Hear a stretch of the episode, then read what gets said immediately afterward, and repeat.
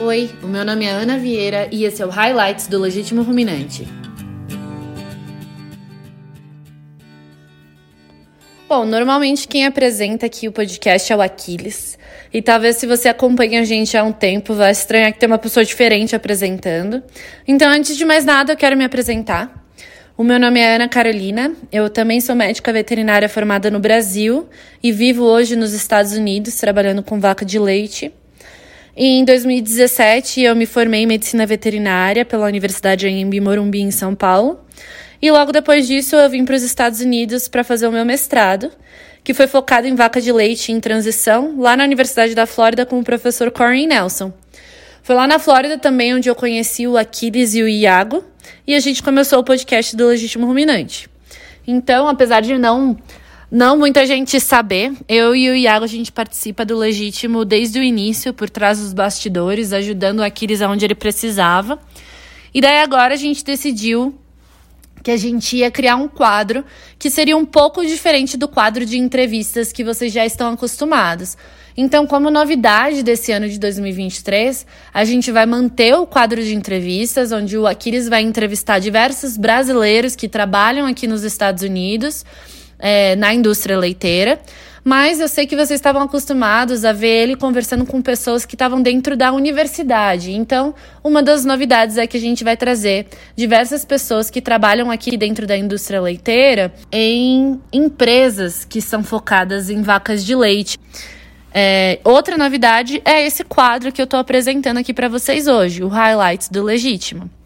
Então eu queria usar esse iníciozinho aqui do, do do episódio para explicar mais ou menos como é que vai funcionar.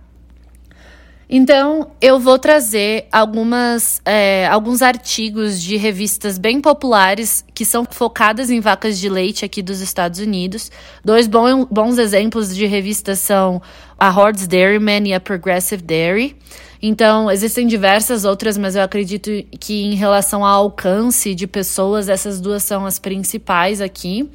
Então, vocês vão ouvir eu falando bastante sobre essas. É, mas eu quero trazer esses artigos que são focados para produtores e pessoas que estão trabalhando diretamente com os produtores a campo. Então, não são artigos científicos, embora existam vários cientistas, professores que fazem artigos. Por exemplo, o artigo de hoje é um professor do Canadá que fez que escreveu, mas que são escritos de uma maneira mais simples, são mais objetivos, é, com assuntos mais aplicados. Então, a minha ideia é trazer esses artigos, traduzir eles para vocês poderem acompanhar o que está sendo falado aqui e também incorporar alguns comentários sobre o tópico em questão. Então, a ideia toda é que você que está aí no Brasil se mantenha informado do que é conversado aqui e das estratégias que são utilizadas aqui também na América do Norte, não só nos Estados Unidos, mas também no Canadá. E daí juntos a gente pode descobrir como que isso pode ser traduzido para a realidade brasileira aí. Então eu vou sempre tentar me manter de 20 a 30 minutos, dependendo do tópico, pode ser que a gente se estenda um pouco. É, mas eu quero que esses episódios sejam um lembrete dos conceitos básicos que a gente já usa diariamente trabalhando com vaca de leite. Então, que isso sirva de um resumo para a gente relembrar todas as coisas que, que a gente já sabe e que a gente sabe que, que são conversadas aqui. Porque sempre tem aquele momento em que tem um tópico que está mais na boca do povo, né? E tem vezes que dá uma esfriada. Então, eu vou tentar me manter consistente no que está sendo falado no, nos dias de hoje.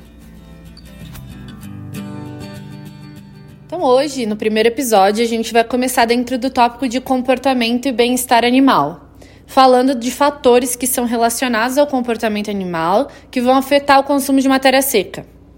Então, hoje eu vou trazer um artigo que foi publicado na revista Horse Dairyman em setembro do ano passado, em 2022. Então, como eu comentei antes, quem escreveu foi um professor lá da Universidade de Guelph, no Canadá, chamado Trevor DeVries. O título do artigo é, em tradução livre, Comer por estresse não se aplica às vacas.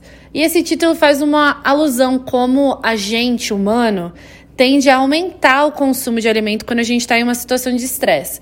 Então, a gente tem uma prova chegando, ou a gente está se preparando para uma entrevista de emprego, ou qualquer outra situação difícil diária da vida adulta, que todo mundo sabe como é, a gente tende a comer um pouco mais do que quando a gente está tranquilo, quando a gente não, não tem nada para se estressar. O problema é que para as vacas de leite, pelo contrário do que acontece com a gente, o estresse é um fator muito importante para diminuir o consumo de alimento. Tanto que um grande desafio que a gente ainda enfrenta trabalhando com nutrição de gado de leite é garantir que o consumo de matéria seca seja adequado principalmente naquelas vacas que estão ali no período de transição, que estão começando começando a aumentar a demanda nutricional porque elas estão gestando e depois porque elas vão estar tá produzindo leite ali depois do parto, né? Então a gente sabe que reduzir, reduzir o consumo alimentar nesse período está muito associado com as mudanças que o animal vai, vai sofrer e que está sofrendo já. Então, por exemplo, só por conta do crescimento do feto dentro do útero, que existe menos espaço lá dentro e o rumen está sendo comprimido, isso já vai prejudicar o consumo. E isso é um dos fatores físicos da gestação para afetar o consumo de alimento. Uma outra coisa que a gente já sabe discute muito é que essa diminuição do consumo está associada a uma exagerada mobilização das reservas de gordura do animal. E também, o que é um, um pouco mais óbvio, é o processo inflamatório, que é fisiológico, que ela está passando ali durante aquele momento, principalmente depois que ela parir, quando ela começar é, a lactar. Então, todas essas coisas é, já são muito discutidas e a gente já utiliza diversas estratégias para evitar que isso aconteça. Mas daí você pode pensar: ai, Ana, mas por que, que o consumo de alimento é tão importante nessa fase? Depois que esse estresse todo passar, é, o animal volta a comer normal. O problema é que a gente sabe que, como consequência desse desbalanço, se um animal não consegue passar por essa transição da maneira que a gente espera, podem acontecer diversas coisas que a gente não quer que aconteça com o animal, porque podem afetar depois a vida produtiva dela. Então a gente pode ver quadro de inflamação crônica, a gente pode ver aquele animal tendo uma função imunológica prejudicada, o que vai resultar em uma maior chance de doença ali no pós-parto pode prejudicar a qualidade da reprodução da vaca no próximo ciclo e, usando isso tudo como consequência, afetar negativamente a produção de leite, né? A gente tem muita pesquisa ainda sendo feita para entender como todos esses efeitos estão acontecendo dentro dos animais e como que a gente pode ter é, outras estratégias e tal. Mas a gente vê hoje em dia que consistentemente manter o consumo de matéria seca alto durante esse período de transição é um dos componentes mais importantes para evitar o risco desses problemas que, que a gente citou. Então, para a gente possibilitar que a vaca em transição se mantenha consumindo a matéria seca que a gente quer, ou pelo menos o suficiente para que a queda seja não muito abrupta, é importante que a gente preste atenção em todos os fatores estressantes que podem afetar esse consumo do animal. Então, além desses fatores fisiológicos que, que eu falei antes, nas semanas ali antes do parto e nas semanas logo após o parto, o consumo pode ser reduzido também porque houve interferência no comportamento daquele animal. E daí, nesse artigo que eu estou trazendo aqui hoje, o Dr. De Vries listou cinco desses estressores mais comuns. O primeiro deles sendo o estresse térmico. Então, primeiro de tudo, a gente tem que saber como identificar uma vaca que está sofrendo de estresse térmico. Então, a vaca vai mostrar um aumento muito evidente da frequência respiratória. A gente vai ver os animais bem ofegantes. Uma outra maneira de avaliar, de avaliar também é a partir de aferição da temperatura corporal que aqueles animais vão apresentar. Eles vão ter uma temperatura muito maior do que os animais que estão no conforto térmico.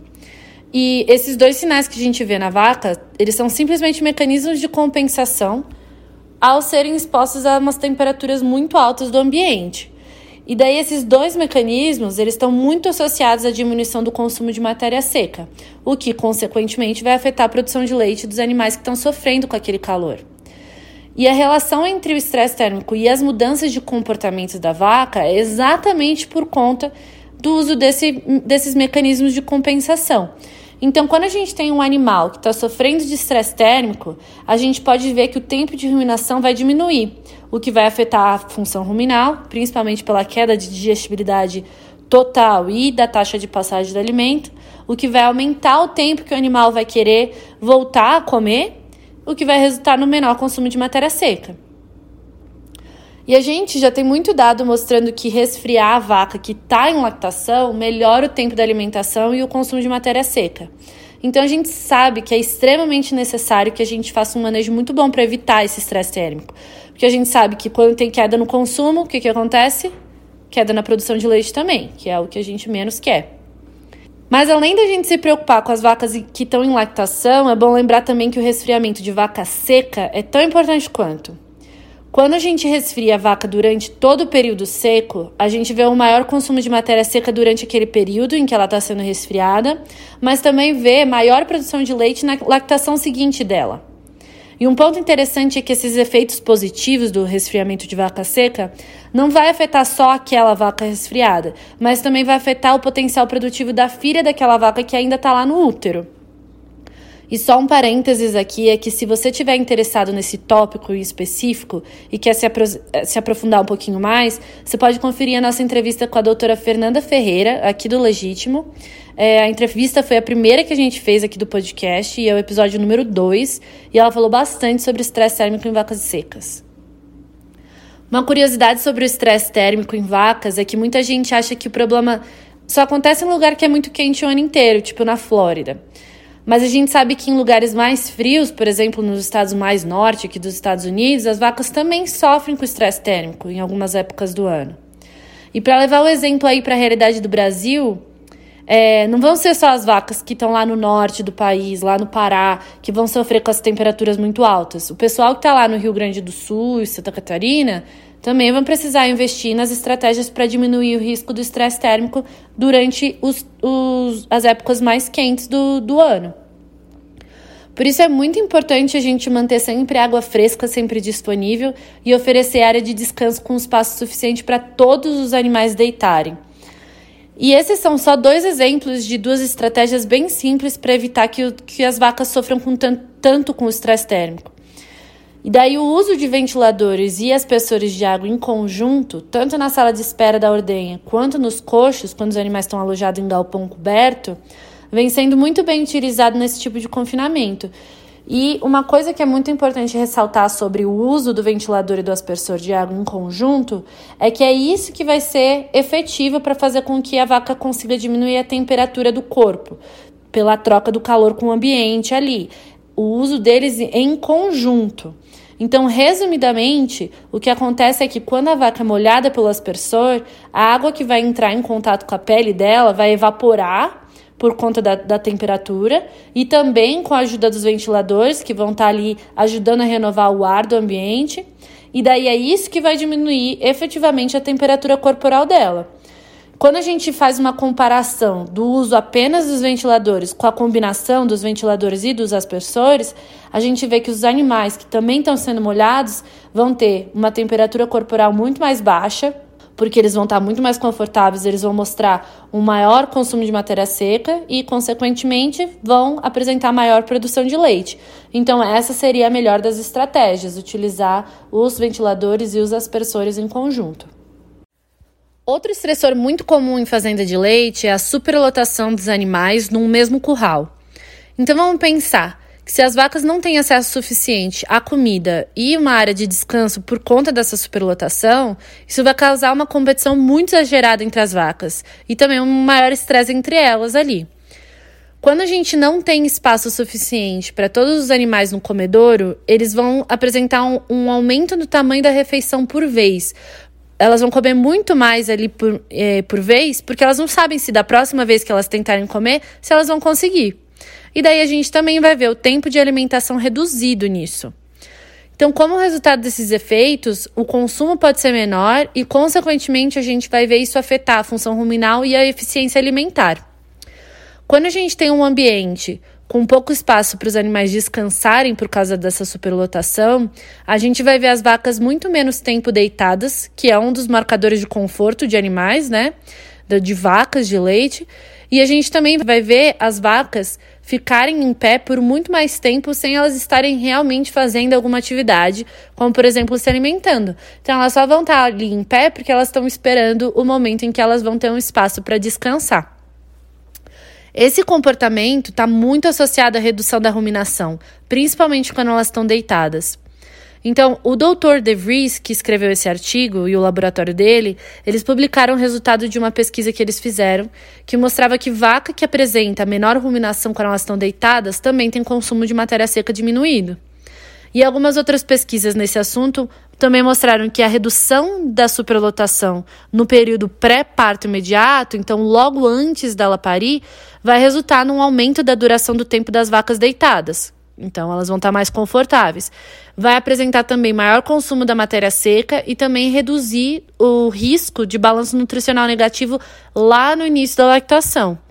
Então, diminuir o estresse por competição em vaca de leite por meio da redução dessa superlotação do rebanho é muito importante durante o pré e o pós-parto imediato, ali no período de transição, que é o momento que os animais estão sendo mais desafiados em relação ao consumo de alimento. Nesse período é, de transição aqui nos Estados Unidos, a gente costuma encorajar que os currais se mantenham ali em 80% da capacidade. Mas a gente vê que o cenário é um pouco diferente para os animais de alta produção. Então, o mais comum é que se mantenha 120 ou até 130% da capacidade total do animal, é, de animais ali dentro do curral. Embora isso possa comprometer um pouco o bem-estar e a produção de leite por vaca, essa é uma prática bem comum aqui, porque o produtor consegue tirar mais leite por, pela instalação. É bem importante frisar aqui nesse comentário que o custo da produção de leite aqui nos Estados Unidos é muito alto. E aí, consequentemente, o produtor tem essa pressão de, de usar ao máximo a, a instalação que ele tem para diminuir o custo da produção da, da propriedade inteira.